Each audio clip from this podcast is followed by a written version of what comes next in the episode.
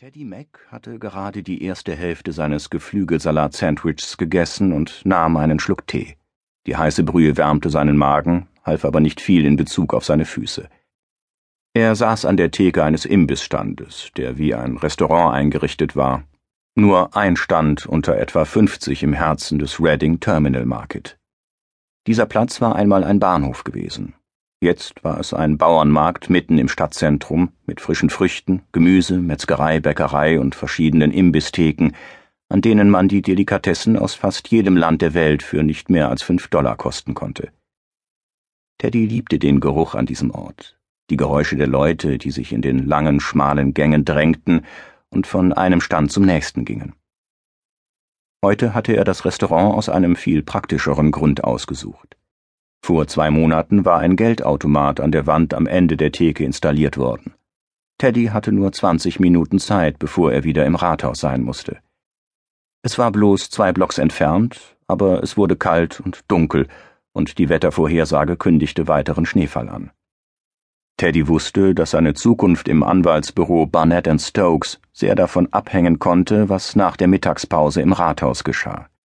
In 20 Minuten würde er Richter Roland Bray treffen, zusammen mit den Rechtsanwälten, die die Capital Insurance Life vertraten. Es war ein kleiner Fall, aber es war auch Teddys erster Fall, den er ganz alleine vertrat. Teddy hatte die juristische Fakultät an der Penn State absolviert und war erst vor drei Monaten als Anwalt zugelassen worden. Was aber den Fall so wichtig machte, war, dass er ihm von Jim Barnett persönlich übertragen wurde, als Gefallen für einen der größten Firmenkunden der Kanzlei. Teddy wusste, dass er das Mandat bekam, weil die Erfolgsaussichten gering waren. Damit Teddy gewinnen konnte, müsste Richter Bray Neuland betreten. Man musste nicht erfahren sein, um zu verstehen, dass Richter es nicht sehr mochten, Neuland zu betreten. Teddy wusste auch, dass niemand sonst in der Kanzlei darin verwickelt werden wollte, weil es auf einen Fall von Körperverletzung hinauslief. Barnett Stokes vertraten 35 der 50 reichsten Unternehmen im Dreiländereck. Von privaten Untersuchungsfällen nahmen sie Abstand.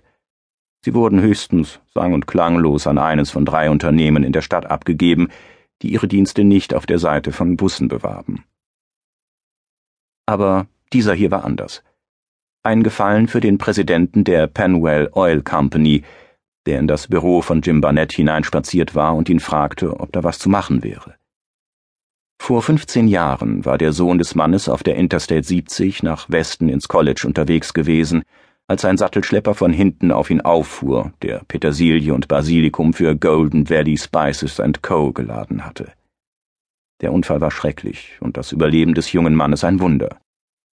Er war mit einem VW-Bus unterwegs gewesen und hatte wegen Straßenbauarbeiten angehalten, der Lastwagen war mit voller Geschwindigkeit und seinem ganzen Gewicht auf den VW aufgefahren. Der Unfall ereignete sich in Washington, Pennsylvania, einer kleinen Stadt etwa 50 Kilometer südlich von Pittsburgh. Als die Rettungskräfte ankamen, wurde der junge Mann ins Washington Hospital gebracht, das zu jener Zeit auch gerade renoviert wurde und voll belegt war.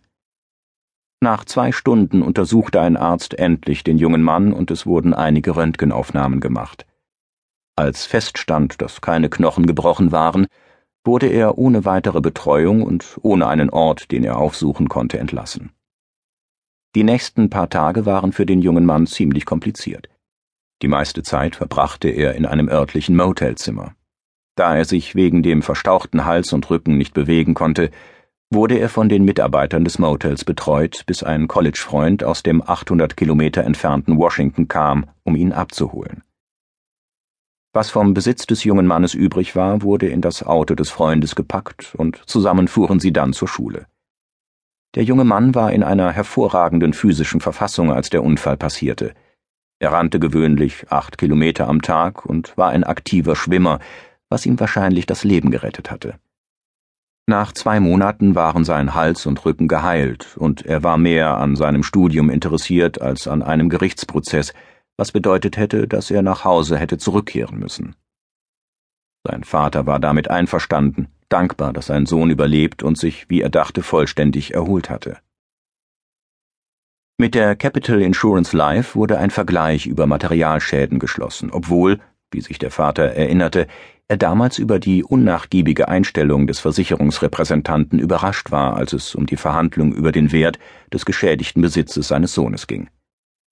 Die Versicherungsgesellschaft kam bei dieser Sache gut weg, und jeder, der darin verwickelt war, wusste das. Ihre lausige Einstellung ergab keinen Sinn.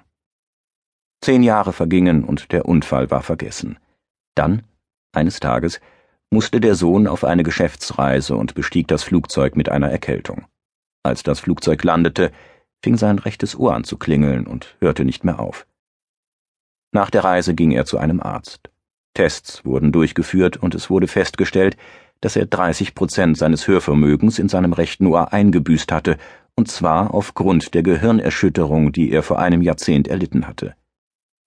Das Geräuschspektrum, das verloren war, war sehr spezifisch, und das konnte nicht von einem plötzlichen lauten Krach oder durch Musik passiert sein. Es vergingen weitere fünf Jahre und der Zustand des jungen Mannes verschlechterte sich. Jetzt, da er 35 Jahre alt war, hatte er Schwierigkeiten, sein Gleichgewicht zu halten. Das Leben hatte sich für ihn verändert und er war mit seiner Weisheit am Ende. Zur Zeit des Unfalls hatte er das getan, was er damals für richtig hielt, aber jetzt wurde ihm klar, dass er betrogen worden war. Der Vater des Burschen war mit dem Problem zu Jim Barnett gekommen, wohl wissend, dass inzwischen 15 Jahre vergangen waren und es jetzt nicht mehr viel gab, was ein Rechtsanwalt tun konnte. Barnett erklärte die Schwierigkeiten ganz offen und bat Teddy Dunn, sich der Sache anzunehmen, um dem Klienten gerecht zu werden. Die Familie hatte alle Aufzeichnungen über den Unfall aufgehoben, und Teddy hatte diese sorgfältig studiert. Drei Wochen später und zu jedermanns Überraschung war Teddy erfolgreich. Das war vor einem Monat, und Richter Bray hatte bereits festgestellt, dass das Krankenhaus den Jungen zu früh entlassen hatte. Die richtige Behandlung für eine schwere Gehirnerschütterung erforderte mehr als eine einfache Röntgenuntersuchung nach Frakturen am Skelett. Sie hätten auch sein Gehör überprüfen müssen. Aufgrund der Schwere des Unfalls hätten sie alles überprüfen müssen, ungeachtet dessen, ob es ihnen damals gerade passte oder nicht. Teddy war nicht entgangen, dass Richter Roland Bray ein kleines Hörgerät in seinem rechten Ohr trug. Was Teddy aber wirklich wollte, war die Versicherungsgesellschaft.